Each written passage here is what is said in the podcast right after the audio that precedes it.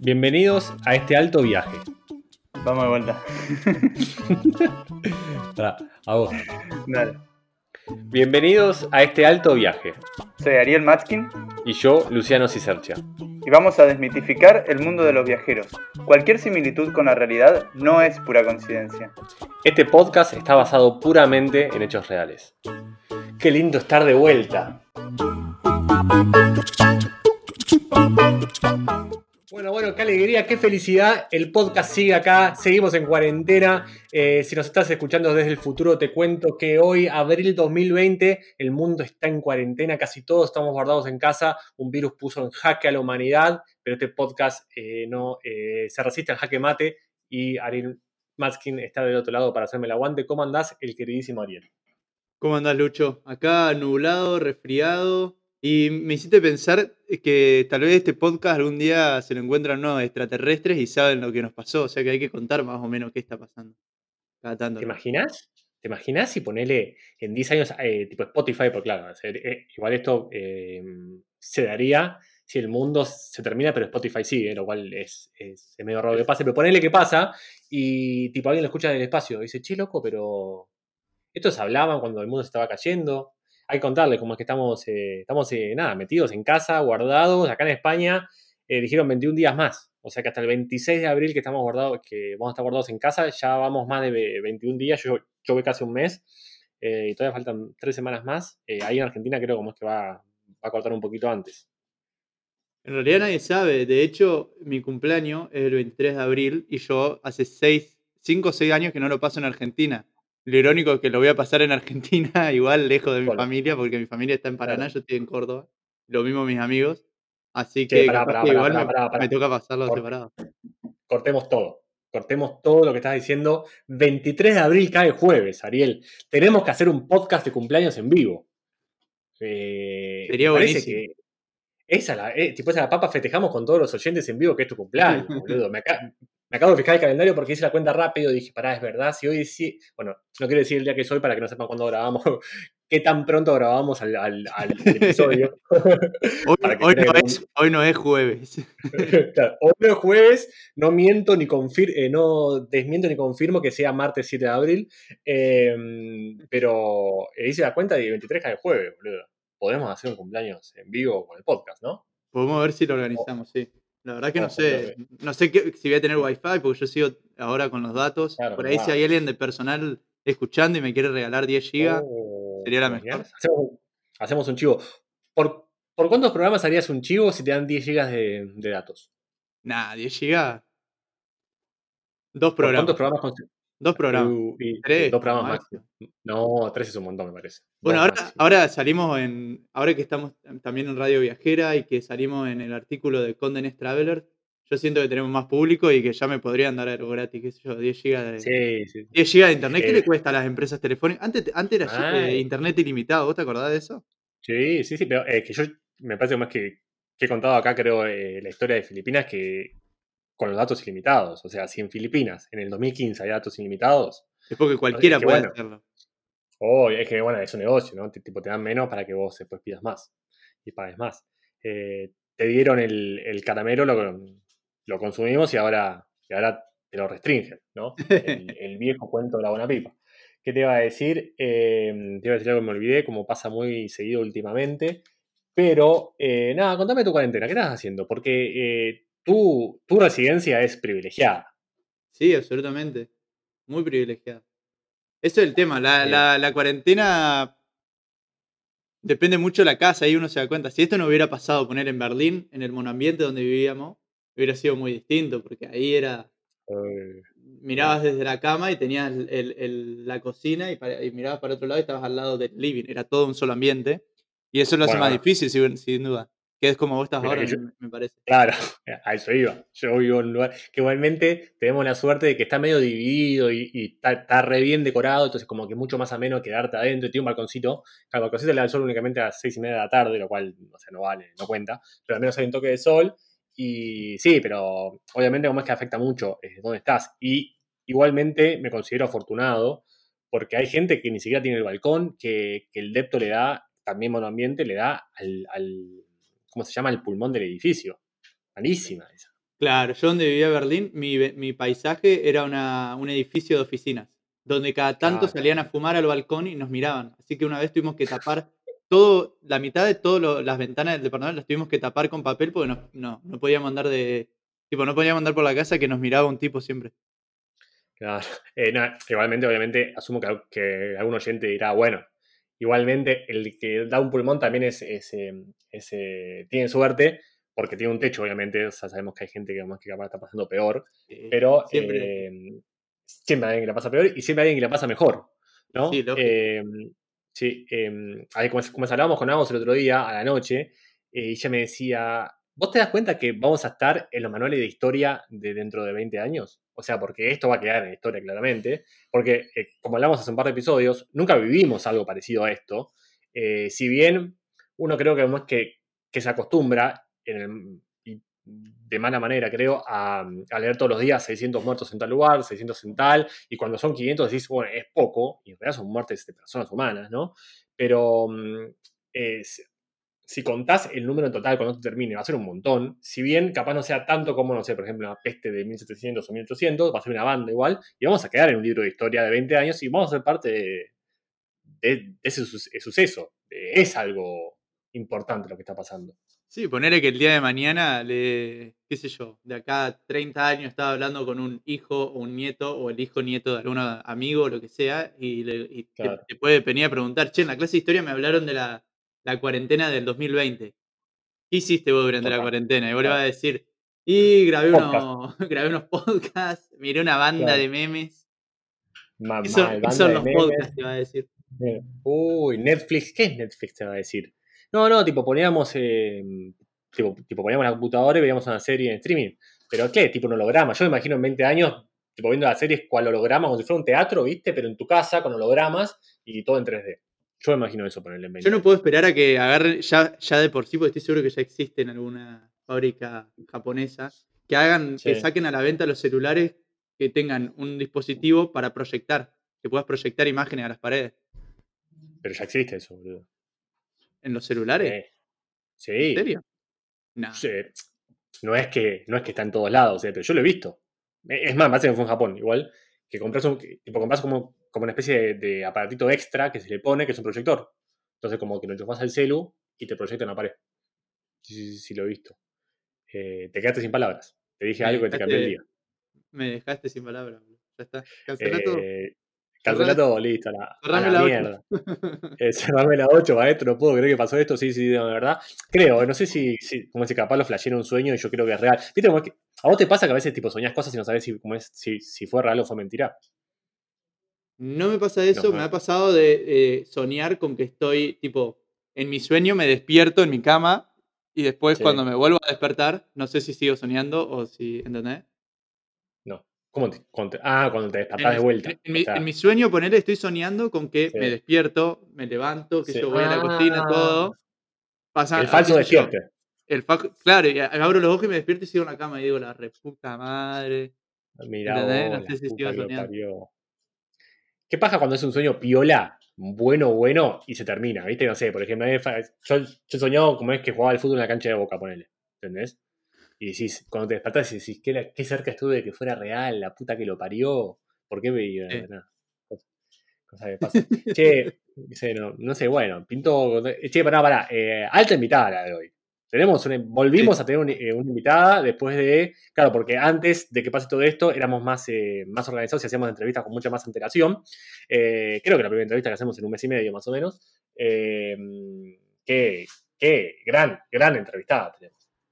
Sí, lo que pasó en realidad fue que teníamos preparadas varias entrevistas que hicimos medio consecutivas, no pensando en el coronavirus, sino pensando en que íbamos a estar, los dos íbamos a estar de viaje y iba a ser más complicado coordinar. Y después pasó el coronavirus y nos despilotó todo y se nos fue atrasando y bueno. Pero Creo que, eh, eh, como decía, tengo una teoría que creo que en todos los episodios de esta temporada dijimos una premonición que no se cumplió. como cual, Eh, bueno, top 1, la que le dije a periodistas sobre el virus, sin, sin duda. De- después, por ejemplo, yo como hace un episodio te dije, mm, el último que grabamos en Gran Canaria, de- por mucho tiempo, porque vos vas a estar en Panamá y yo viajando por ahí.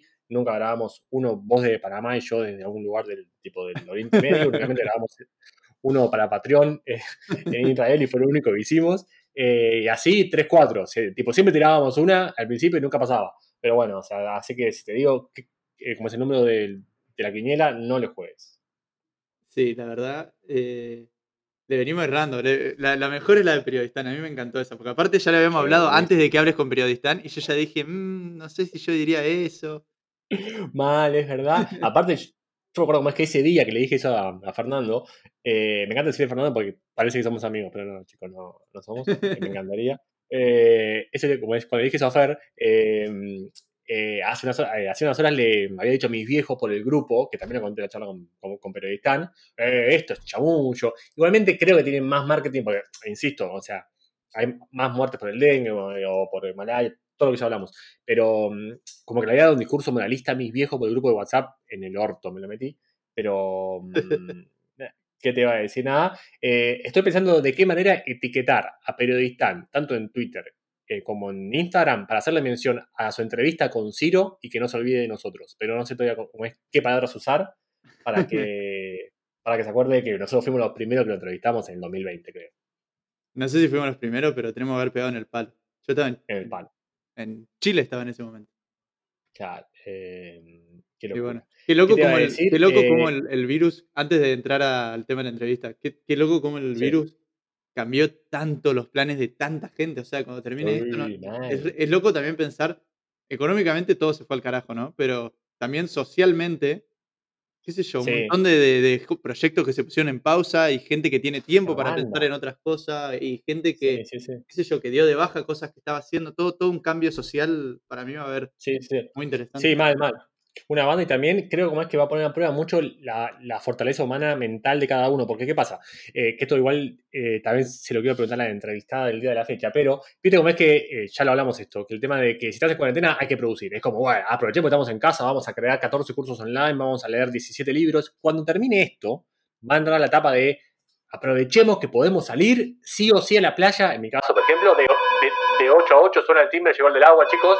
Eh, espera que le digo a Agos, que Agos está en el balcón y no le escucha. Suena el timbre. esto va a quedar, esto va a quedar en esto. Eh, como es, eh, cuando termine esto, vamos a salir y vamos a estar obligados, pareciera por la sociedad, a ir sí o sí a hacer cosas de 8 a 10 de la noche, ¿entendés? Y capaz no querés, capaz querés quedarte en tu casa viendo Netflix como lo hacías antes. Sí, aparte también creo que va a haber mucho de. ¿Y vos qué lograste en esta cuarentena? ¿Qué, qué encaraste? ¿Qué proyecto hiciste? Y va a ser Total. como. no, no, Y el- me, me rasqué las el pelotas. que no tenga aproveché, nada, aproveché a rascarme las pelotas. Claro, y el que no tenga nada, pobre, va a sentirse un fracasado o fracasada porque, tipo, así lo hace sentir la sociedad, ¿no? Cuando en realidad, qué sé yo, esto fue imprevisto. Pero, Bueno, la entrevistada eh, se, eh, se tuvo que escapar también de. Escapar. se tuvo que escapar. Entre sí, comillas. Se vino entre volando comillas, para Argentina. volando en business. Sí, Eh, yo se lo sí, pienso decir, volando en business. Nadie, poca gente pudo volver como ella en ese business, que asumo lo pagará en el 2027. Eh, pero. Pero éramos, sí, todos, es que- éramos que- todos siguiendo sus historias para ver cómo vive la otra parte. ¿Cómo vive el 1%? Claro, claro. Viaja el 1%. Claro, to- total. eh, tuvo que volver pobre y también medio de urgencia, fue como es una, una situación medio, medio traumática o medio, no sé, medio también urgente, no me sale otra palabra. Eh, ahora, está, ahora está como es en casa de sus padres. Una, una viajera de hace rato de, de la vieja escuela. De la vieja escuela. Bueno, de nuestra escuela. No sé si llamar vieja escuela a nuestra escuela. Eh, de- me hace sentir grande. de, la, de la escuela original. De ¿Está los, bien? O- eso es mejor, mejor. De los los originales. piolas. De los piolas. De los piolas. de los Eh, piolas, sí, de la vieja escuela. Y también estaba pensando hace mucho que no entrevistamos a personas que viajen solas. Es Entrevistamos muchas, varias parejas. Sí. Eh, sí, es verdad. Es que por eso me parece como es que es hiper interesante, porque aunque ya hablamos con Lina sobre viajar sola, Lina estaba en pareja hace un montón. Eh, Titín no. Entonces me parece que más. Uy, dije el nombre. Soy es- tipo, esto no importa. voy a editar. Eh, ella. Eh, Sale en el título Ella no. Lucho. ah, es verdad, claro, la gente. Yo nunca me acuerdo de eso, que la gente ya sabe quién es la entrevistada o el entrevistado. Eh, Titín ya. Eh, ha viajado una banda, una banda sola, y me parece que eso es hiper fructífero para la charla. Sí, es bastante interesante. Eh, vamos casi 15 minutos de intro, Lucho. Cuando lo edites van a ser 14 y 20 segundos, porque todo lo que hablamos queda. Así que me parece que deberíamos ir pasando para la siguiente parte de la entrevista. ¿Te parece? Total. Ponemos música eh, a los que están ahí del otro lado. Les recomiendo que si que, que estén cómodos, que si tienen ganas de ir al baño lo hagan ahora, que si se quieren hacer un café se lo hagan ahora porque la charla va a ser increíble. No se van a querer ir de la silla donde están escuchando o dejar de, escuchar esta, este hermoso podcast. Eh, dimos un montón de vueltas para decir que es una charla de la putísima madre. Ponemos música, allá vamos. Disfruten. Vámonos más. Ey, aguanta, para todo. ¿Te suena Safety Wings? Es la primera solución real para viajeros y nómadas. Se acabó eso de buscar seguro de viajes anuales por las dudas. Safety Wings te permite ir pagando mes a mes, darte de baja cuando quieras, contratar en viaje y hasta te cubre en tu país de residencia. Ah, es tipo Netflix. Es un golazo. Un golazo, boludo, es la mano de Dios contra los ingleses. ¿Entendés que por un dólar 30 por día tenés cobertura de primera en casi todo el mundo? Hasta más en birras. Boludo, gasto más en bajón. Me encanta, me encanta. ¿Cómo hago? Re fácil. Anda al link de la descripción de este episodio y seguir los pasos. Es facilísimo. En 5 minutos tenés tu póliza y te puedes tomar una caipirinha mirando al mar.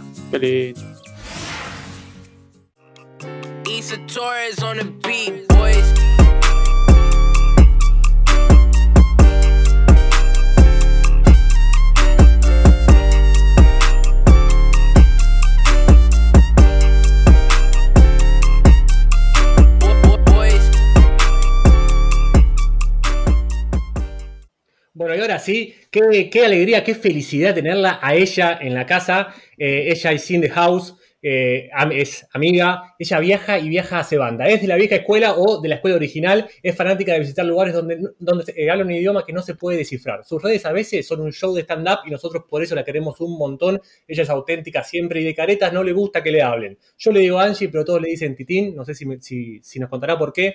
Qué alegría, qué felicidad tenerla a ella en este podcast. Bienvenida a Alto Viaje. Como dije antes, una amiga de la casa. Bienvenida a Alto Viaje, Angie de Rico, acá, Titín Round the World. Ay, pero qué linda introducción. Muchas gracias.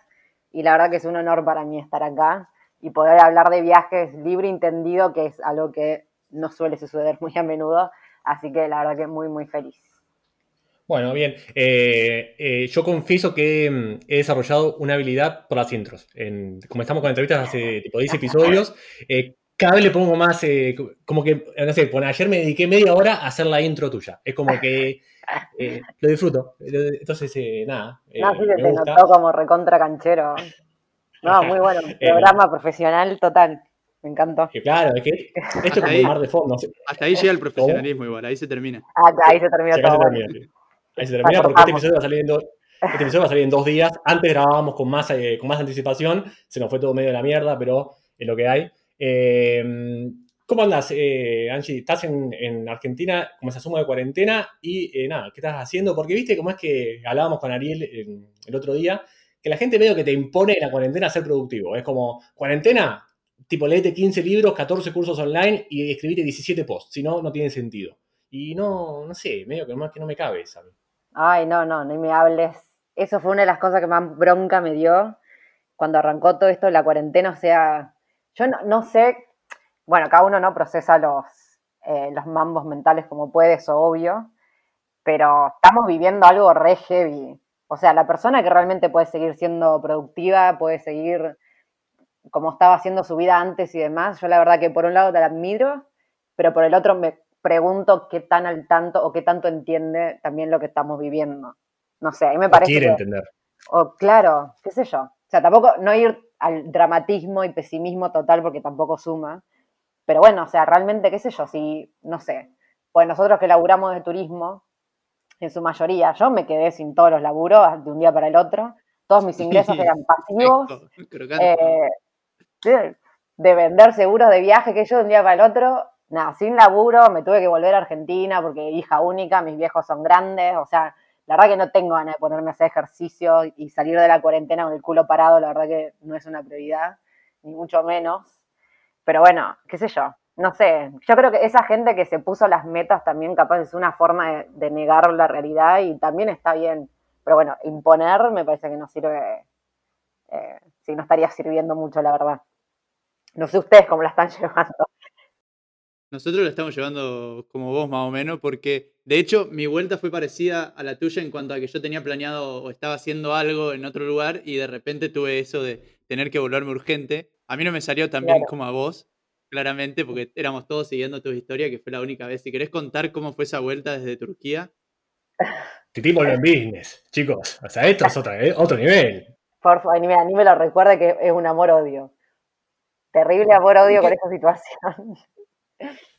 Co- eh, tipo, ¿cómo llegaste al. Bueno, asumo por, por última opción, ¿no? Pero ¿cómo llegaste a un business de Turkish Airlines para, para emprender la vuelta?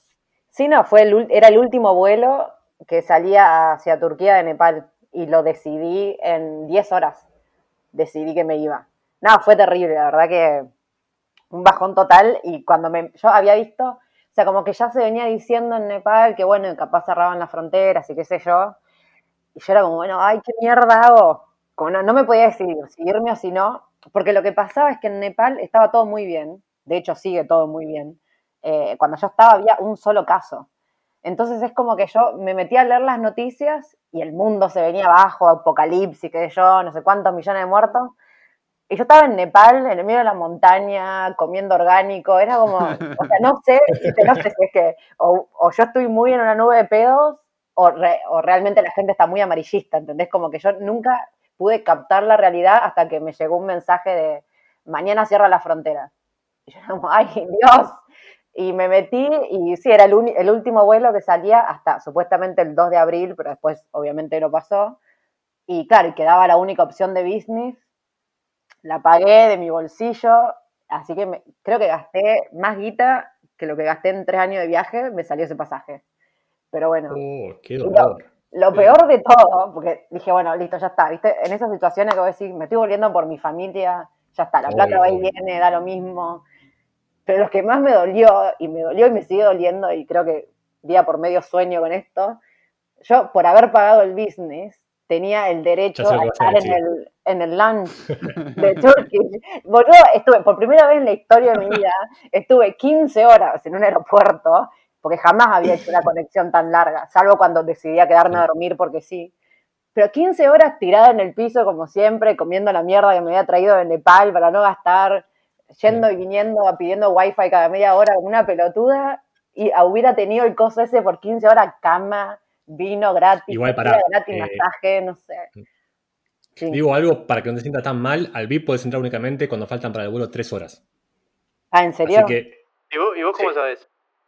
Sí, Eh, perdón. porque yo, eh, yo- perdón, eh, chicas, eh, tipo, tenemos un podcast, Alto Viaje está creciendo, bueno, las empresas nos ponen, nos ponen para entrar al VIP, no, porque mi viejo tiene una tarjeta que me permite sacar eh, la tarjeta de esta Priority Pass por un año gratis, entonces puedo entrar a los VIPs, pero eh, yo también hice la de Titín, 14 horas de escala, quise entrar, dije, listo, acá me acuesto, siesta, pum, no, 3 horas, a veces 4, pero no más que eso, así que eso te lo cuento para que te Ah, reconforte bueno. un poquito. Ay, boludo, menos mal.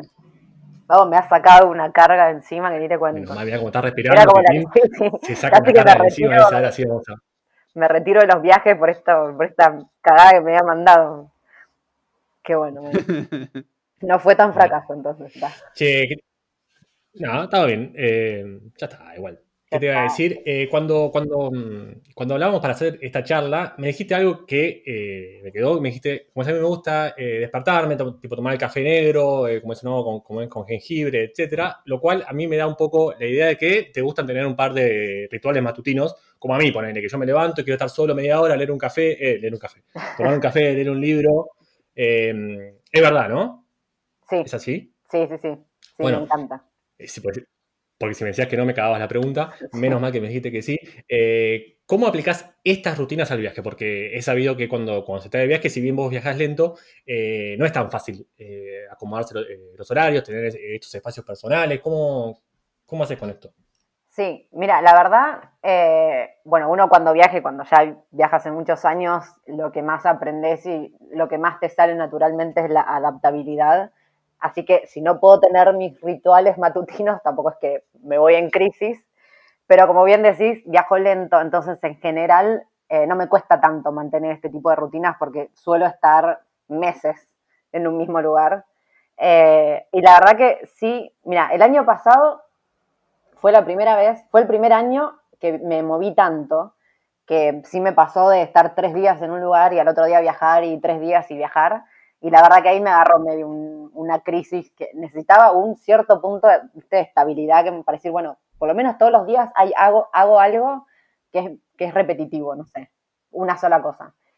Pero la verdad que doy prioridad bastante a los, sí, a sentirme que, que es esto es mi vida, digamos, y no que estoy haciendo un, un viaje turístico, sino que este es mi estilo de vida y por ser un estilo de vida y algo que hago a largo plazo, eh, intento sí, como o sea, no voy a siempre sacrificar eh, lo que a mí me, da un grounding, digamos, eh, solo por moverme y moverme como loca, cuando en realidad tampoco es el tipo de viaje que me gusta.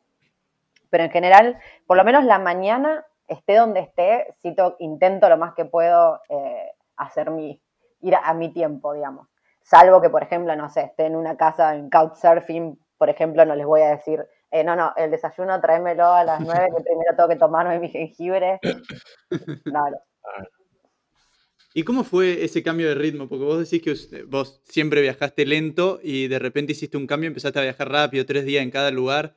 Te pregunto porque a nosotros con Lucho también nos pasó el, año pasado, ¿fue Lucho? Hicimos un cambio de... No, que hicimos un cambio de ritmo, eh, pasamos de normalmente viajar lento a hacer un par de viajes que eran tres días acá, tres días allá, tres días allá. ¿Cómo llevaste ese cambio de ritmo? ¿Te gustó más? ¿Te gustó menos? Eh, no, la verdad que mm, me cayó muy mal, no me gustó para nada. Em, pero bueno, no, no me quedó otra. La verdad que el año pasado fue un año muy raro en cuanto a viajes porque mm, me, me tuve que ir, yo estaba en Australia y mi idea era ir a, mm, que, ya no me acuerdo ni qué quería hacer. Ah, quería ir para los stands, quería recorrerme todos los stands porque justo era mayo y iba a empezar la, eh, la, buena, la, no, no, no, la, mm, ay, como el verano, tipo primavera-verano en los stands que suelen ser como súper fríos y era como la mejor época para ir. Y dije, bueno, me voy para allá y un par de meses antes, mis viejos eh, querían ir a Italia, yo ya hacía dos años que no los veía. Y fue como, no, dale, que andás y nos encontramos, porque para ellos, desde que viajo, es más fácil que yo vaya a otro lugar y nos encontremos que, me puedan convencer de que vuelva a Argentina. Entonces siempre, ah, bueno, dale, va muy Italia, no conocés, qué sé yo, vení también. dije, bueno, listo, ya termino. Eh, me terminaba la visa a finales de mayo y ellos llegaban el primero de julio a Italia. Entonces fue como, bueno, qué mierda, bueno, el medio, pero es solo un mes, entonces tampoco iba a poder, eh, no, me iba a ir a los estanes por un mes. O sea, es un viaje que me encantaría hacer, no sé, tipo medio año, ponerle. Em, entonces dije, bueno, me voy para Europa y me quedo dando vueltas por ahí. Y llegué, ¿a dónde llegué? Llegué a Alemania y estuve una semana. Y bueno, también Europa es un destino que yo no había ido nunca eh, bueno, había ido a Alemania, pero también tres días hace un par de hace bastantes años. Eh, y Europa es Europa del Oeste, digamos, que yo es caro y es algo que no, que una zona que nunca me ha llamado la atención. Y la verdad que no podía amigarme mucho con los precios. Entonces fue como, fui, yendo a, visitar amigos, digamos. Que bueno, ya que estoy acá y si voy a gastar plata, por lo menos que sea con un, con un buen fin, que es visitar amigos y listo, no me importa, o sea, la plata, si estoy compartiendo una cerveza con un amigo, ya está. Pero, tipo, dar vueltas solas por Europa gastando más euros de los que quería, la verdad que no me gustaba. Y entonces así terminé, no sé, tres días en España, tres días en Holanda y en Holanda en tres días en, no sé, cuatro o cinco ciudades, todo para hacer tiempo hasta encontrarme con mis viejos y después de eso también, como que me fui y me, ah, me habían invitado a dar una charla el año pasado en París, en un evento eh, de mujeres que viajan solas, bueno. Y entre que era este evento y yo terminaba Italia con mis viejos, quedaban, no sé, como 15 días en el medio. Y París es carísimo. Dije, no, ni en pedo, 15 días en París, o sea, olvídate. Entonces también, no ya no me acuerdo ni qué hice, pero estuve como tres días en España en lo de no sé quién y después fui a Francia, pero me fui a un pueblito a visitar a no me acuerdo quién tampoco y así como que estuve, iba dando vuelta todo en realidad para no gastar.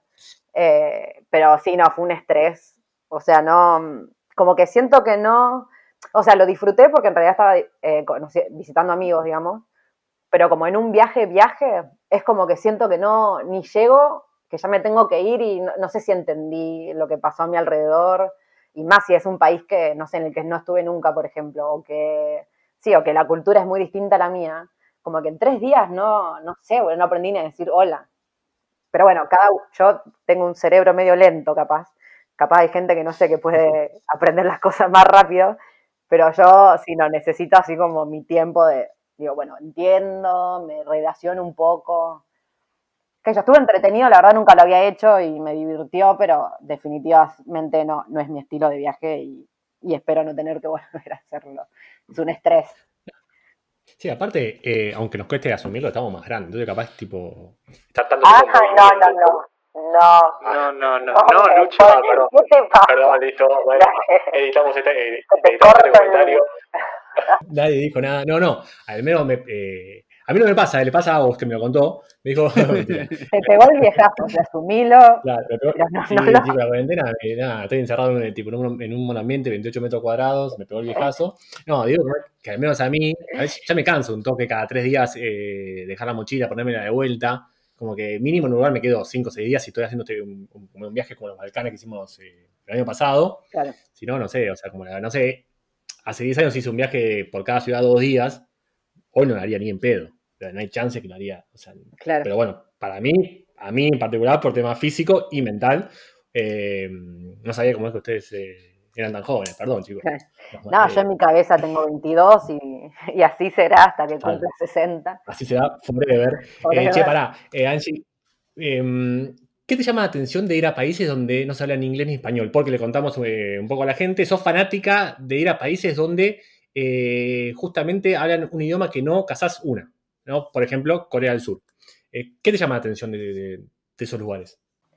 Que me gusta, me gusta perderme, y en el sentido más literal de la palabra. O sea, me encanta no entender nada y tener que arrancar de cero y cero todo. ¿Entendés? Como me gusta, no sé, como que le encuentro una magia y algo que me llena más que ir a un lugar que, que es qué sé yo, no sé, si voy a España y me dice metro y lo entiendo, es como que, oh, ya hay algo que me falta, ¿entendés? Como que me divierte muchísimo estar en un, en un lugar, sí, que yo me bajo y digo, no tengo, o sea, hay un cartel, capaz dice baño, pero puede decir cualquier, absolutamente cualquier cosa y me da placer. Claro. Es como, me da, me da una adrenalina que me gusta, digamos. Y, sobre que, todo viste que dicen que que cuando viajas por un país donde no se habla tu idioma tenés que prestar más atención. Y eso yo me di cuenta cuando llegamos a Europa y en Europa es todo tan fácil y tan cómodo, porque todo está, porque si no está en inglés, ponés está en italiano o en, un idioma que podés más o menos descifrar lo que es. Entonces como que yo sentía que cuando estaba en Asia prestaba más atención a las cosas porque si no prestaba no es que ves el cartel y dice peluquería, tenés que mirar adentro y ver que están cortando el pelo para saber que es una peluquería. O sea, tenés que mirar más para poder eh, desenvolverte, ¿no? Totalmente. No, y aparte también te obliga a sí o sí a relacionarte con la gente. Porque es lo que decís, si vos vas caminando y entendés que dice peluquería, no le tenés que preguntar a nadie dónde está la peluquería porque lo viste por tu cuenta. Pero si estás caminando y tenés que encontrar un, si no sé, un hostel y no ves el cartel, o capaz ves el cartel pero no te das cuenta que es y no te queda otra que hablar con la gente. Así que me parece que, de última, no te queda otra, lo cual te fuerza a por lo menos a salir de, del mapita y de todo lo que te ayude en vos mismo, digamos, y tener que conectar sí o sí con el que está ahí. Y sobre todo me encanta cuando la gente tampoco me entiende lo que estoy diciendo y se arma un quilombo bárbaro y estamos, te seña, y si no hay internet, mejor, que te lleven caminando y nadie entiende nada. No, me divierte mucho. La verdad que me, da mucho en Busan, en Corea del Sur, cuando llegamos con Agos hace un par de años, eh, estaba esperando tipo el Couchsurfer, eh, no sé, nos dijo en un lugar medio alejado del centro, no teníamos wifi, nada, me acuerdo, y eso, entramos a un restaurante, eh, claro, teníamos hambre, no, estaba todo en coreano, no, o sea, no teníamos ni puta idea qué pedir, y con el, dedo fue esto, y ahora comimos, no sé, no sé qué era, pero estaba riquísimo, una especie de sushi, pero viste cómo es que en Corea es diferente. El kimbap, sí. Eso, tiene otro nombre. Em, buenísimo, loco. No, no, la, pasamos bomba. Y cuento esto porque te quiero preguntar eh, sobre el tema gastronómico. ¿Cómo haces en estos países justamente que eh, no, no casas una de lenguaje para pedir la comida, para, para desenvolverte con el tema de la comida? Eh, ¿Comés lo que venga? ¿Sos, ¿Sos selectiva? ¿Sos media picky, como dicen en inglés? No, mira, yo cuando estoy sola, por ejemplo, cuando hago estos parates de un mes a escribir y qué sé yo, que estoy a cargo de lo que consumo, digamos, soy recontra piqui mal, o sea, me intento comer lo más sano que puedo, no como carne, no como lácteos, bueno. Pero cuando estoy viajando, como lo que venga, o sea, no, me pongo en, sí, cero quisquillosa y si voy a un lugar y, que yo, en general lo que me ha pasado es que cuando entro a un restaurante y pido eh, el menú, si obviamente no lo tienen en inglés, no sé, fotos, y si no hay, es como que digo, bueno, ¿qué me, qué me recomendás? ¿no? Como que el plato del día o algo así y, y como lo que venga.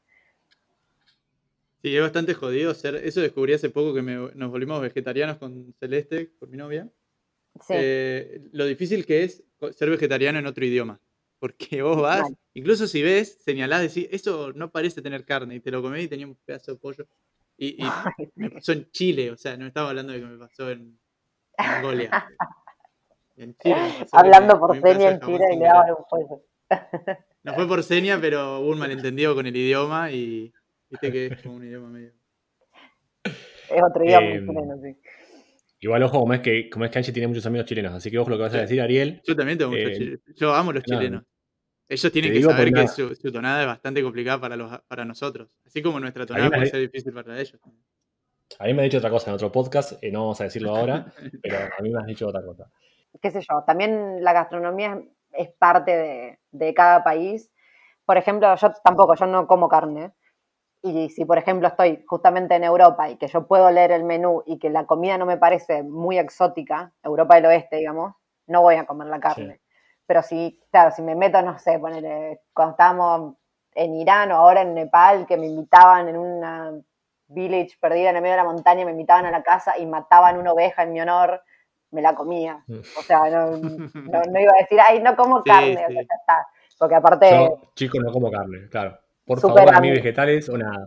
claro, no, y aparte, qué sé yo, por lo menos en mi caso, el tema de no comer carne es por una cuestión de, de estar en contra de la, de la producción de la carne, digamos, la, todo el quilombo, la deforestación que se hace, la- el agua que se gasta, cómo se tortura a los animales. Pero la gente que está en el medio de la montaña, que lo único que tiene una cabra para comer, y mata a esa sola cabra, y se la comen entera hasta la última uña, y lo que no se comen lo usan para hacer ropa, qué sé yo, me parece que para el medio ambiente está muy igual, digamos. Entonces, bueno, no, me la como con tanta culpa, digamos. Claro, total. Eh, yo como es una vez hablaba con una, como es una piba australiana, estábamos en Broome, en el, en el oeste de Australia, claro, como la mina vegana, y me decía eso, me dice, mira, si yo voy a Argentina y hay, tipo, alguien me ofrece un asado, creo que también es parte de la cultura. eh, o sea, tener, es como sacado, me hace un gesto con el, con el dedito como no, eso es una excusa, me quiere decir, pero... eh, Es que no, una, ella me- como es- en un, sí. un asado en Palermo me parece medio una excusa, no sé. Ahora si se No, perdió en el medio de la pampa y un gaucho la llevó a caballo Claro. a, a su casa, igual. Y bueno, capaz sí, no sé. Pero eh, nada, como yo siempre cuento, como es que ella me contaba eso, como que eh, era parte de la cultura. Como acuerdo, por- como es que, por ejemplo, en Japón, eh, Agua es vegetariana y yo, no sé, un, una- un alto porcentaje también como este tiempo sin comer carne. eh, por el tema del pescado, poner era complicado. Y nada, como también un poco te resignás, ¿no? Ya fue, eh, no sé, en Japón era. eh, perdías más energía buscando algo sin pescado Claro. que nada, ya fue, dame lo que, dame lo que sea. Sí, man. lo, lo importante es no sentir, aprender a no sentir culpa. Cada uno se pone sus limitaciones, qué sé yo. La regla, la regla entre, entre comillas que nos pusimos nosotros es, claro, si estamos en una situación como la que vos describiste, estar en medio de la montaña, que una familia viene y te sacrifica una cabra en tu honor. Y sí, no vamos a decir, no, disculpame, muy lindo todo, pero yo no como carne. No, ya fue, tenés que, como, yo, yo pienso que hay que meterse en la experiencia y listo, no, Sí. eso no tiene por qué darte culpa, pero sí, si vuelvo a Argentina, ahora que estoy en Argentina, eh, y encima entrerriano, o sea, cada te- en Entre Río la, la gente come asado tres veces por semana, y es ir al asado, y los primeros asados eran mis amigos diciendo, dale, no seas boludo, dale, comé. Eh, Mm. Eso si yo hubiera comido en ese momento, yo lo hubiera sentido como una excusa. Pero no sé, Claro. no, no creo que cuando estás viajando y estás en una situación especial sea necesario sentir culpa, digamos, por, por romper un poquito la regla. Sí, sí, totalmente. Eh, sí, como, es, como somos tres eh, carnívoros que como, es- como que somos vegetarianos que nos queremos autoconvencer eh, de que cada Está tanto todo comer bien. Está todo bien, no pasa nada. Che, eh, Angie, ¿qué te iba a decir? Eh, has hecho eh, como es varias Working Holiday, bueno, no sé si van en realidad, dos, Nueva Zelanda y Australia, pero eh, nada, el- creo, no sé si como si esto es cierto, que las hiciste cuando no eran tan conocidas las Working Holiday, ¿verdad? ¿Esto es así o no? Sí, la primera por lo menos en Nueva Zelanda sí, Sí. fue en 2012. No, todavía Claro, no estaba el, el boom. Estuvimos al mismo tiempo. ¿En no, serio? me muero. Me Sí, muero. yo estuve en el 2012 en Nueva Zelanda. ¡No! Sí, sí, sí. Eh, yo estaba en, en la isla norte, estuve todo el tiempo, en Hastings, en Tauranga. Ah, Auckland. sí. Eras de eso. vos sos, vos sos de en la isla sur. Yo estaba en la isla sur, sí. Hay pica. Había pica, había pica. No. Estaban, claro, los. eh, en el Hastings, eso era lo que le decían el monte, ¿no? O algo así. Sí, no, eso es Tauranga. En Tauranga está el Ah. Mount Maunganui. Ahí va, ahí va. Sí, como que había, no sé, se, se hablaba que había mucha fiesta por ahí. Y nosotros, Puede ser. pero estábamos, era, era más hippie, estábamos, sí, no sé, ahí en, ¿cómo se llamaba? Eh, Motueca, que había, cerca había como ¿Motueca, un en el parque nacional, sí, un parque nacional y, y claro, estaba toda la movida hippie, pacifista, era, era otra cosa. Bueno, yo le robo el micrófono a Lucho y te pregunto, perdón Lucho. Sí, sí. No, todo bien. Eh, ¿cómo, cómo fue encarar? Porque por, por lo menos en mi caso, bueno, yo me fui solo a Nueva Zelanda, pero a los cinco días ya empecé eh, a salir con, con Celeste, que, la chica que ahora es mi novia. Pero ¿cómo, Oh. cómo fue encarar No, ese... Esa historia es tremenda, ¿eh? Después contaré la historia, Ariel, Ay, sí, quiero, quiero, quiero, todos los detalles, sí. ¿Cómo fue encarar las Working Holiday eh, sola? ¿Cómo te armaste un grupito, te mantuviste sola? O sea, ¿en esa época ya te gustaba viajar sola? ¿O fue más como se fue dando? No, mira, llegué con novio, la verdad, ex. Nos peleamos en la Work and- me pasó al revés. Nos peleamos en la Work Ah, Holiday. Pero es lo que pasa a mucha gente cuando se va de Working Holiday. Sí. No, lo que pasa era, ya era un fracaso con- cantado porque mm, yo quise viajar toda la vida, era mi sueño viajar por el mundo, pero bueno, como dijo Lucho, estamos viejos. Allá por el 2005, y menos en Allá Junín, 2005. obviamente nadie viajaba. Y yo era como, bueno, quiero viajar, quiero viajar, y acá era como, no, o eh, sos médico o sos abogado, o acá sos agrónomo en Junín. Como que no había, viste, muchas Mm. salidas. Y yo, bueno, Claro. yo, mi sueño era ir a Inglaterra, y mis viejos, nada, que primero tenés que recibir, nah, que no sé qué. Bueno, yo me metí a estudiar la carrera, en el medio de la carrera me puse de novio, pero yo, en mi cabeza era yo, me recibo y me voy. No sé cómo, no sé a dónde, pero yo me voy. Y el chabón no tenía muchas ganas, pero bueno, pues sí, está bien, si vos te vas, me voy con vos. Y en el- yo me iba a ir a Inglaterra, así como a pasear, porque era el sueño de mi vida y qué sé yo, pero no sabiendo que existía toda esta movida, como pensando que me iba a tener que volver a Argentina. Y justo, no sé, no me acuerdo ya, pero seis meses antes de que me reciba, no me acuerdo la hermana de quién había ido a Nueva Zelanda y dije, no, no sabía que existía esto, y dije, ya está. Esto es, yo voy allá, me trabajo la vida y me voy a Inglaterra en vez de un mes, me voy cinco, y después, bueno, me volveré a Argentina y seguiré la vida normal. Eh, y apliqué a la visa, con mi novio aplicamos los dos al mismo tiempo, pero él fue un más, voy porque vas vos, no porque le interesara, nunca había viajado, nunca nada. No hablaba inglés, pobre pibe. Pero bueno, cuestión que la- fue una tortura. una tor- Claro. No, yo le, yo le dije muy clarito, yo me voy, vos hacer lo que quieras. Pero bueno, Claro, pobre no le quedó, no le quedó otra. Y, y no, fue, fue una tortura, la verdad. La pasamos bastante mal eh, en tema relación, porque yo, claro, a mí no me importaba nada. Yo soy bastante desorganizada. eh, la plata, obvio, me importa, pero tampoco, no soy tan meticulosa. eh, Si Mm. mañana me tu- tengo que dormir en una estación, no me importa. Y él era un poco más eh, organizado, entonces había mucho no sé, no, no le gustaba hacer couchsurfing, por ejemplo, no era muy sociable, entonces era todo así como un tire y afloje constante. Y, y cuando terminó la visa, eh, viste que en Nueva Zelanda se podía extender tres meses. Eh, él se fue al año y yo me quedé los tres meses y ahí, que fue la primera vez que me quedé sola, dije, ah, esto es lo mío. Y a partir de ahí, Esto es en lo mío. 2013, eh, ahí dije, nunca más viajo con nadie. Empecé muy feliz no teniendo que discutir cada una de todas las decisiones que se tomaban. Eh, pero bueno, también porque me pasó que estaba con alguien que empezaba muy distinto. Después cuando, si viajas con No, no, alguien, igual. más o menos te llevas, o más o menos están en la misma onda, es fácil. De hecho, es, qué sé yo, puedes dividirte tareas y cosas, así que todo, todo tiene su, pro y su contra, pero yo en ese momento fue lo mejor que me pasó y, y de hecho hoy igual estoy muy acostumbrada a viajar sola y, y lo sigo eligiendo, la verdad. Si me dan a elegir, prefiero, prefiero viajar sola. Sí. Te llevo entonces para el lado de viajar sola. Eh, has estado, como sabes, se dice, has estado en países bastante exóticos en donde en varios predomina una cultura patriarcal bastante extrema, ¿no? Y casi siempre lo, has hecho viajando sola. Eh, ¿Qué te cautiva de viajar en soledad? ¿Cómo manejas tus miedos si, si, eh, eh, los hay? También lo de tu familia, lo de, es, lo de tus amigos, ¿cómo, cómo es moverse en esos países? Em, mira, volviendo al tema que dije anteriormente, que soy bastante desorganizada, eh, aplica a todo. Yo no soy eh, de meterme mucho a investigar antes de ir, lo cual está bueno y está malo al mismo tiempo. Entonces, en general lo que pasó es que me agarró muy de sorpresa.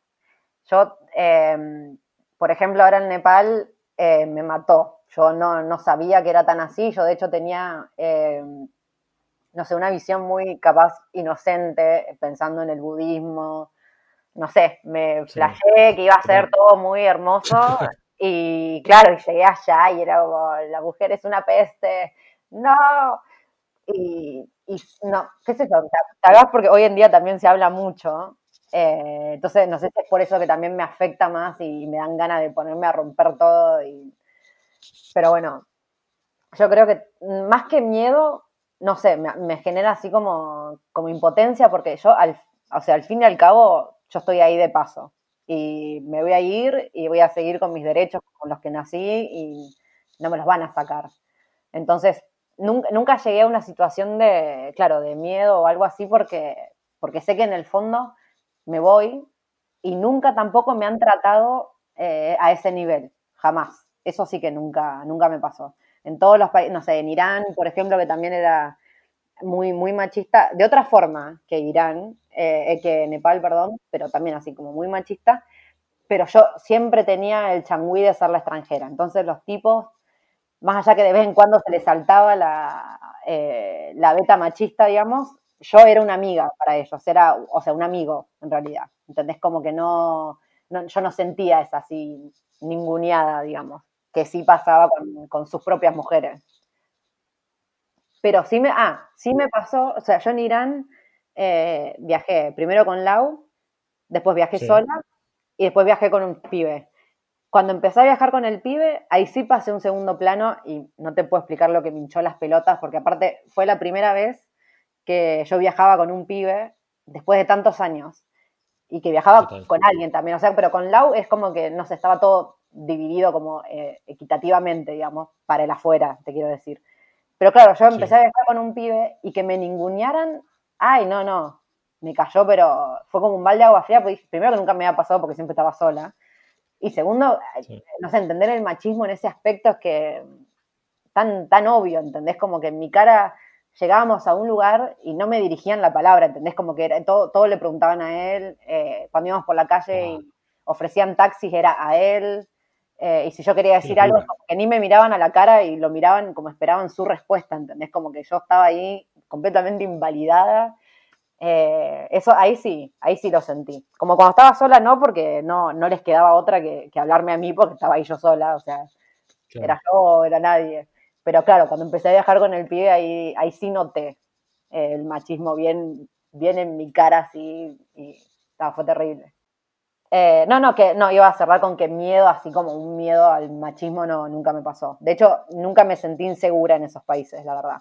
Eh, como me ha pasado acá, por ejemplo, en Argentina, de que yo, hay, si a la noche hay cuadras que no camino sola, por ejemplo. O sea, ese, ese miedo en Irán o en Nepal no lo sentí, por ejemplo. Y por ahí lo, los miedos ajenos tu familia, ponerle, no te hay miedos que te transmitan o tus amigos o ya están acostumbrados, están, curtidos después de tantos años que llevas viajando y ya no, no te transmiten tanto esa inseguridad que por ahí uno siente estando, estando lejos. Exactamente eso pasó, porque al principio era, sí, era terrible. O sea, los primeros años, que aparte yo me fui eh, con 24 eh, y era bastante chica para estar sola, digamos, eh, por lo menos en esa época que no, encima ni siquiera había tanta internet, ni tan, no, no, había tantos grupos de Facebook que te ayudaran, ni qué sé yo. Eh, pero hoy en día ya es como, bueno, ya está. o sea, es resignación pura. Eh, pero también yo me cuido distinto, no sé, estoy, obviamente ya con la experiencia hay intuiciones que las tengo mucho más alertas, eh, pero sí me ha pasado, sí, no, amigos de Junín, sí, tengo amigas que todavía están con ese chip de, porque en esos países, y vos decís, pero el nuestro es igual de peor, o sea, o sea igual de mal, no, es, esos países que ni siquiera sabe, no sabe nada, pero son esos países que ya ven la tele y que tengo que tener miedo, Ahí donde están esos terroristas y esas cosas malas, tapan a las mujeres. Esa gente. ¿Y cómo fue viajar con, Laura? O sea, en, el mismo país hiciste un viaje que tuviste toda, toda la compañía, o sea, estuviste sola con una amiga y, con un chico. ¿Cuál fue la diferencia? ¿Cuál fue la forma en que te gustó más? Por más que me imagino que vas a decir viajando sola, pero bueno, también viajaste con Laura, que, viajar con una amiga también es distinto. ¿Cuál, ¿Cuál fue la diferencia y cuál te gustó más? Mira, la verdad que con Lau eh, estuvo espectacular porque no nos conocíamos tanto. O sea, nos conocíamos como los conozco a ustedes por los blogs, digamos. Eh, así que fue un, nos tiramos hacia la pileta a ver qué onda, porque viste que es un tipo de viaje tan intenso, te puede salir muy mal si estás con alguien que piensa muy distinto. Pero la verdad que pegamos onda al toque y fluyó terriblemente. Y lo que me encantó de estar con Lau es que mm, en Irán pasan millones de cosas todo el tiempo. Eh, pones un pie afuera del hostel y enseguida ya hay una situación, capaz dura cinco minutos, pero es como, boludo, no sabes lo que pasó. Y te pones a debatir y estás horas. Que si hubiera estado, cuando estaba sola es como que ahí fue cuando más escribí y más posteé en Instagram, porque era, necesito contar esto, por favor. Y era muchísimo mejor tenerla Lau y poder debatirlo, porque aparte, no sé, nos pasaba a veces de estar, que nos invitaran, por ejemplo, a comer una casa y que hubiera, no sé, 15 personas y con todo lo que pasaba todo el tiempo, tanto estímulo, estaba buenísimo que hubiera cuatro eh, ojos que pudieran ver distinto y después como, viste, cuando hizo la, ay no, porque yo justo estaba mirando para el otro lado. Y así, como que estuvo buenísimo poder estar con otra persona para poder que no se escapara ningún detalle aparte de todo lo que estaba pasando. Em, la verdad que estuvo buenísimo. Y lo que a mí sí, o sea, lo que sí noté de estar viajando con Lau es que, por ejemplo, pero bueno, también en la zona, estuvimos en la zona más turística con Lau. Entonces no, había tanto de eso que, nos hablaran en la calle, por ejemplo, que nos frenara la gente a preguntarnos cosas, eh, no nos pasó tanto. Y sí me pasó cuando estaba sola. Yo iba caminando y me frenaban todo el tiempo, me invitaban té, me preguntaban de dónde era. Eh, no sé, como que sentí que pude eh, interactuar más con los locales que estando con Lau. Pero con Lau, bueno, hicimos couchsurfing, entonces igual tampoco nos faltó digamos. Pero sí, sí noté eso, que al estar de a dos con ella no, había tanto que, nos hablaran, pero después por el resto de las cosas, la verdad que estuvo buenísimo. Aparte, por primera, perdón, pero por primera vez sentí el alivio de, de, no tener que hacer todo yo, que no me había dado cuenta lo que me estresaba hasta que, hasta que viajé con otra persona que era como que yo tenía que buscar el alojamiento, yo tenía que buscar el colectivo, yo tenía que buscar el horario, yo tenía que, yo tenía que, y en cambio estar con Lau era como, bueno, vos buscas el couchsurfer, yo veo cómo voy a la estación y como que estar dividiéndonos tareas estuvo la verdad que buenísimo. Está buenísimo eso como es que decís. Eh, noté un montón de similitudes con lo que contabas también hace, hace rato, por ejemplo, lo que, lo que te fui, lo que te tipo, pensabas ir a Inglaterra después de recibirte, a mí pasó igual, yo me recibí, me fui a Londres cinco meses, Em, oh. Eso lo cuento porque me quedo picando. Nada más, eh, no, va la pregunta.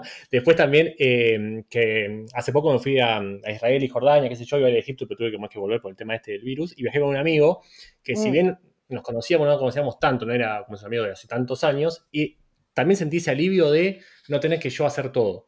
Eh, yo soy muy de yo buscar el hostel, yo buscar eh, poner cómo llegar a tal lugar o, lo que fuere, y noté que él también era de eso, y a veces delegar eso estuvo buenísimo. Yo, como menos sentí un gran alivio.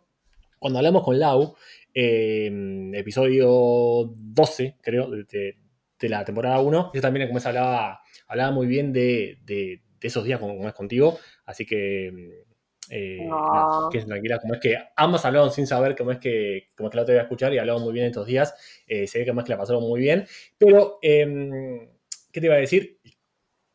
Creo que Irán fue un punto de inflexión para vos, en, al menos en, el mensaje como es que transmitís en las redes sociales. Yo noté, y no sé si, si, si coincidís o no, que a partir de Irán como que empezaste a, a dar un, un mensaje mucho más profundo, mucho más de resistencia, de contagio, de empoderamiento, ¿no? Como no es que antes no lo tuvieras, sino que, nada, yo como noté como es que, eh, como vos decías también hace poquito, estabas mucho más presente en las redes, como que contabas mucho todo lo que pasaba y querías como es que, como es que se que se diera a conocer, incluso cuando, no sé si estabas en Irán, que pasó esto, como es con el gobierno, como es que, como es que hubo todo un tema ahí, ahí en Irán, también estabas muy encima de que, de, de que se supiera. ¿Qué, ¿Qué hay en Irán que te despertó todo esto? Porque ya he hablado con cinco o seis personas que fueron a Irán y, como dicen, como es que ese país es mágico, que te contagia algo, que no saben qué es, pero que, no, sé, que no se puede explicar, pero que, te genera todo esto. Sí, yo, mira, tenía eh, de muy chica, más allá de que después tenía este sueño de ir a Inglaterra porque fue por la música, era fan de Oasis y qué sé yo, pero eso fue en la adolescencia.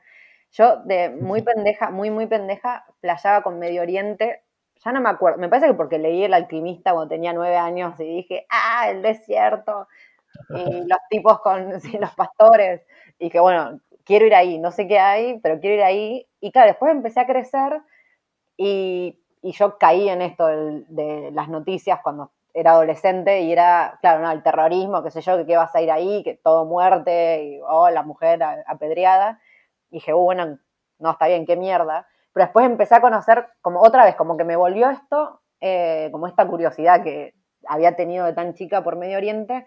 Y claro, después, no me acuerdo, ah, cuando estaba en Corea conocí unos, eh, unos argentinos que estaban viajando a dedo y venían de cruzar Siria a dedo antes de que pasara la guerra. Eh, y me hablaron, pero maravillas incluso triplicadas que lo que te pueden hablar de Irán. Bueno, como que Siria era, pero la gente más hospitalaria, la comida más rica, el paisaje más lindo, o sea, era todo. Siria, Siria, Siria. Y dije, ah, listo, tengo que ir a Siria, tengo que ir a Siria, tengo que ir a Siria. Y me empecé como a mover para ese lado y, no sé, al medio año estalló la guerra que nunca terminó. dije, bueno, la puta madre, que eh, nunca puedo ir a Medio Oriente y bueno, y después empecé a conocer gente que había vivido Irán y dije, bueno, listo, ya está, es Irán. Y, y me pasó eso, me pasó sentir cuando llegué que todo eso que yo creía de siempre, de que era este lugar que era hermoso, que no tenía nada que ver con la política ni la nada, que había algo ahí mm, que me llamaba la atención y, llegar fue como comprobarlo, ¿entendés? Fue, no sé si la palabra, creo que la palabra es sentía alivio de haber tenido razón toda la vida, por decirlo de una forma. Sentí que no sé, que yo tenía razón y que esta era mi verdad y la estaba comprobando en carne y hueso y el mundo necesitaba saberlo, que era así, que no, no era nada que ver con lo que decían en la tele, eh, que de hecho no había algo más opuesto de lo que escuchás en la tele a lo que realmente la realidad yo estaba viendo con mis ojos. Porque no vamos a negar que tienen un gobierno de mierda, o sea, es una dictadura no, no asumida. Sí, sí, sí pero no tiene absolutamente nada que ver con la gente que está ahí adentro. Y para mí fue, fue no sé, como, como sentir que había llegado a ese lugar de mis sueños y que todo era verdad como yo lo había sabido de que tenía nueve años. Yo, eso, esa fue mi sensación. Sí, por ahí, eh, hay, cuando estamos viajando hay que acordarse que los gobiernos no son la gente, digamos. Porque si te pones a mirar gobiernos, eh, no, no vas a ningún lado. con todo el mundo no va a ningún lado. Están tirando frases, chicos, de tapa de revista. ¿eh? O sea, porque H tiró un par, vos ahora estamos. tremendo. ¿eh? Es que la gente que sí que. Me, ha pasado cuando estaba en Irán que un montón de chicas me decían: ¿Cómo podés ir ahí? Estás apoyando la cultura patriarcal, no sé qué. Yo no, callate. Primero, principal, si no te gusta, no me leas. Nadie te está obligando. Cállate. Y segundo, o sea, apoyando nada, al contrario, le estoy dando voz. O sea, imagínate yendo por el lado del feminismo y la opresión de la mujer. Esta mina que está oprimida por su gobierno, por los tipos que la rodean, por todo, encima la tenemos que ignorar nosotras. La flaca está sufriendo ahí, o sea, lo único que necesita es alguien que la escuche y que, que cuente su historia. Y eso es lo que estamos haciendo los que viajamos, es como intentar contar la historia de esa gente que tiene la mala reputación de afuera y encima después surge esta otra gente que se piensa que te atrae la compu eh, dando sus eh, sus principios morales y no haciendo nada al respecto cuando Total. No, tiene, sí, no tiene nada que ver una cosa con la otra. O sea, por ir no estás apoyando ni al gobierno ni. al contrario, si, vas y, si vas y contás, si vas y contás, terminás contando la verdad, o por lo menos la verdad de lo que vos ves, eh, estás justamente lo contrario, estás yendo en contra de por ahí los lineamientos que baja el gobierno, digamos, o la imagen que, que pintan, digamos. Sí, totalmente, es visibilizar. Sí. Bueno, se puso seria, se puso tensa la charla. Bien, Lucho. Sí. Es verdad. Bueno, es que me acuerdo de esos Pero- mensajes que me mandan a veces y me enojo. me- Vamos pisando los, 40 los 44 minutos. Eh, hay un par de cuestiones que siempre tratamos de tocar en el, en el podcast y alguna vez no- nos olvidamos. No creo que haya pasado. Pueden escuchar todos nuestros capítulos y ver si nos olvidamos de paso. Pero no- nos gusta indagar en, en- Uno siempre cuenta lo más lindo de viajar, eh, que por ahí es también lo que está bueno transmitir. Y uno también se, termina guardando lo negativo. Queremos saber qué, cuál es el lado B de, de viajar como vos viajás. ¿Cuál es el lado B de viajar sola? Lo peor. Eh, mira, lo comprobé recién viajando con, con alguien, porque antes no, como que no me daba cuenta. Eh, que bueno, por ser mujer, la verdad que estoy con un, tengo el chip incorporado que, que lo incorporé acá en Argentina. Eh, estoy en alerta constante todo el tiempo, por más que no me dé cuenta, me noto tensa. O sea, me di cuenta después, la verdad.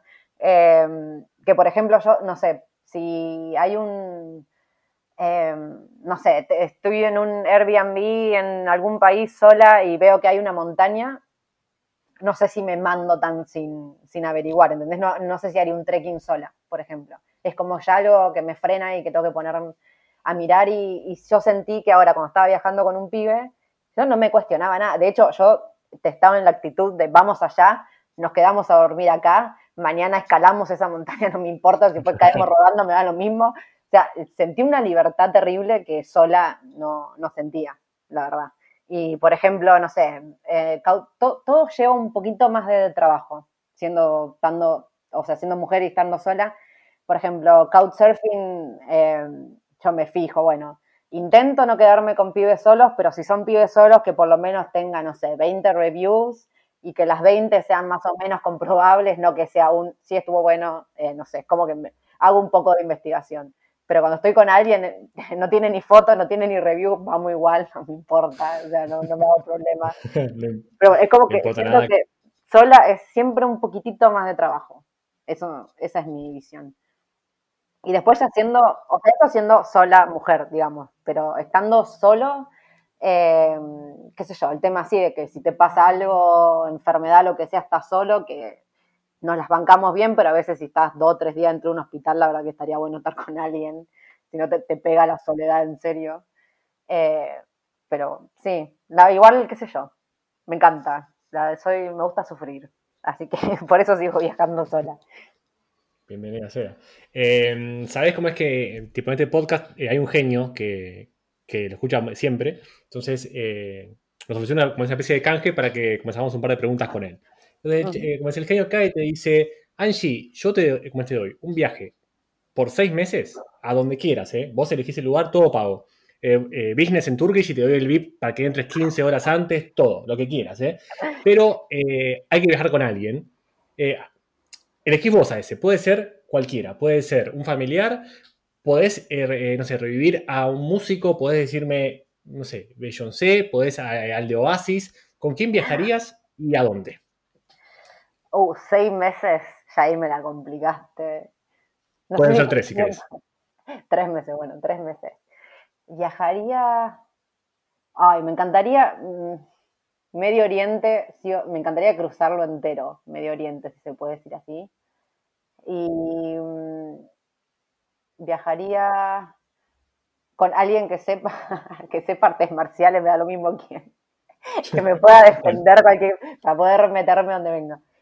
Eh, no, ¿sabes qué? Pensando así en, asociándolo a este tipo de preguntas como a quién revivirías, qué sé yo, yo amo, Sí. amaría eh, hablar mil, mil horas con Alan Watts, que es un, es un filósofo eh, inglés que, mm, que igual después, bueno, vivió mucho tiempo en Estados Unidos, pero fue el primero que llevó eh, toda la cultura hindú, o sea, del hinduismo, la bajó a, a la mentalidad de Occidente, digamos. Y no, tiene unos libros y unas charlas espectaculares y te juro que amaría viajar con ese hombre y estar horas. Así que, pero no sé, él me parece que es muy pacifista y no sé si nos iría bien en Medio Oriente. Pero- Bueno, igual, bien, eh, pero pará, porque el genio te dice, está bien, eh, Alan Watts, eh, como Medio Oriente, todo el chabón que sabemos que sabe artes marciales, pero, ¿qué pasa? Porque pues hay un pero siempre en la vida, tenés que comer y tenés que tomar, tenés que, como es que comer un único plato de comida y tomar una única bebida durante todo tu viaje. A ver, si vos eh, te despertás y tenés, eh, no sé, eh, tenés hambre, esa comida para el desayuno, esa comida para la merienda, esa comida para el almuerzo, lo, como es lo de tomar, lo mismo. Ni- Como no importa qué hora del día sea, siempre esa bebida. ¿Qué bebida elegirías y qué comida? Como bebida es fácil, agua, amo tomar agua, así que agua. No me importa que no puedo tomar ninguna otra cosa, me da lo mismo. Amo el agua. Y ahora la comida, oh. Eh, bueno, queso, porque se supone que no, no debería causarme ningún, porque esto es todo hipotético, ningún problema gastroenterológico, ¿no? Porque después, como queso todos los días, no cago en. Bueno, estaría, no cago, no tengo que cagar los, los seis meses. Todo perfecto.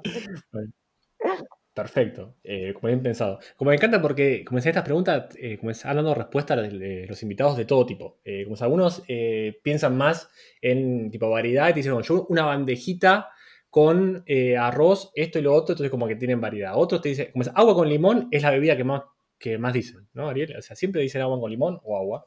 Es que Eh, si, si decís vino, va a estar todos los días en pedo, digamos. Yo me Alguno ha dicho vino Alguno ha dicho vino y como es, alguno ha dicho asado. Sí, no sé asado, quién, pero alguno. No sé si fue periodista el que dijo asado, no me acuerdo Fue quién fue, pero periodista, alguien dijo asado. Fernando Sí, eh, pero bueno, ¿por qué Fernando Duclos- como Duclos lo perdonamos? Eh, Angie, vamos 50 minutos de charla, eh, hablaríamos horas, y esto me encanta porque encima hay preguntas que no hicimos, como te adelanté eh, por WhatsApp, te dije, mirá, cómo es que van a haber preguntas que no vamos a hacer porque no vamos a llegar, esto pasó, no sé, no tocamos el tema de Mongolia, o no sé, tampoco tocamos mucho en Corea del Sur, que me hubiera encantado, pero como si no esto va a ser eterno, tampoco queremos molestarte mucho. Te agradecemos de, de corazón por, eh, por, por- por esta charla. Eh, a lo que no siguen a Titín eh, o Angie, como yo le digo a Angie, como la gente no sé si le dice Titín, si tenemos que decir Angie, yo te digo Angie, no sé cómo es cuál, cuál de las dos es correcta, pero a lo que no siguen a Angie, arroba Titín es en Instagram, titinroundtheworld.com, no entiendo por qué no la siguen, contenido de puta madre, y insisto, es una de las personas más auténticas que veo en las redes sociales, cada vez que hay historia de Titín es como, paren todo, bajame Netflix, apagámelo, que yo quiero ver qué, qué dice Titín. Eh, eh, nada, los que no nos siguen a nosotros, un poco entiendo por qué no lo hacen. Ariel es arroba viajando guion bajo vivo, yo soy arroba una vuelta por el universo, no es un por, es una X. Les agradecemos de todo corazón. Eh, para los que nos escuchan en cinco años, estamos en cuarentena ahora, así que esta charla fue hecha en confinamiento. Cuando todo vuelva a la luz, les pedimos por favor que usen los códigos de descuento que tiene Titín que eh, van a ayudarlo un montón. Worldpackers también lo tiene Ariel, también lo tengo yo. Nos ayudan un montón a todos los que estamos en, en esta empresa del turismo o algo así. Nada, ¿cómo la pasaste, Angie? ¿Te gustó? Nada, espectacular y la verdad que estaría horas hablando, pero pido perdón porque sé que me voy mucho por las ramas. No, Eh, este, como sabrás cuando escribo en el blog también. Pero bueno, nada, Eh, la verdad no, bárbaro. Vino bien a hablar un poco de viajes, salir del tema de la cuarentena, la verdad que espectacular. Perfecto. Hacemos otro después cuando, cuando puedas, Ah, Ariel, vos perfecto. cómo la has pasado.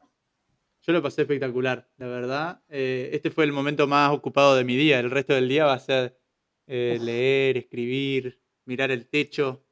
Se me están Ah, acabando las series que descargué, Lucho. Me estoy volviendo loco porque no tengo wifi. Uh, Eh, pará, claro. uy, pará, porque tengo alta pregunta, creo que más que amerita. Si tenés, ponele, ¿no? Porque eh, le contamos a Angie que como Ariel compró 12 GB de, de datos para, para toda su cuarentena, o bueno, hasta que se la acaben. Eh, ponele que te quedan 600 megas, ¿ok? O te queda un giga de internet. Y tenés que bajar una serie. ¿Qué serie bajarías? Uf. Em, ah, Game of Thrones. Pero no, no me alcanza ni un Game capítulo. con Igual, 600 gigas. Claro, con un giga no te bajás ni la intro de Game of Thrones. Bueno, Bueno, imagínate acá, te acá tenía que, acá tenía que intervenir el genio para dar un poco Claro. más de qué serie te querés bajar sin límite de gigas. El, claro, el genio te dice, bueno, ese giga vale para una serie entera. No sé, hay un, hay un 2 por 1 qué sé yo, boludo. Eh, entonces, eh, Angie Game of Thrones, ¿vos cuál te bajarías? Yo me bajaría las primeras 15 temporadas de Los Simpsons. No. ¿Cómo que no? Yo creo, yo creo las primeras 15 de Family Guy. Si se puede hacer 15. ¿no? Puede ser, no sé si son 15, pero puede ser, puede ser Family Guy, sí. Todo Rick and Morty. ¿Family Guy mata a los Oh. Simpsons? No, las primeras, a las primeras 10 de los Simpsons no, no las mata. Nadie. Pero después. No la mata nadie. Nadie mata. Pero después, no sé. Nadie mata las primeras 10 temporadas. Aparte, una temporada de los Simpsons son 24 capítulos. O sea, te bajás las primeras 10 temporadas, tenés 240 capítulos de 20 minutos. Hacé la cuenta, como a ver. 540, dos 5400 cuarentenas. minutos de entretenimiento. Son 80 horas de entretenimiento. Sí. Qué lindo. Me hago la cuenta al toque, ¿eh? Eh, eh, bueno, es como- Se nos fue el carajo el, seguido, ¿eh? el tiempo. Sí. Esto pasa seguido en el podcast. Decimos que vamos a acordar temprano, nunca nos pasa. Eh, nada, en serio, millones, millones de gracias por, eh, por sumarte. Este episodio está, quedó buenísimo y eh, una charla increíble. A todos, gracias por escuchar. Eh, estamos en Spotify, estamos en Apple Podcast, estamos en Google Podcast, en Evox, en todas las plataformas. Si nos escucharon este mismísimo jueves cuando salió, les agradecemos un montón. Si nos escucharon en cinco años, esperemos que el podcast siga creciendo, que Angie siga viajando por el mundo y que su blog haya explotado de lectores y oyentes como, como lo hace ahora. Gracias Angie, Oh. gracias Ariel, gracias a todos. Nos vemos en la próxima, nos escuchamos en la próxima. Un abrazo gigante. Un abrazo, muchas Hasta la gracias. próxima.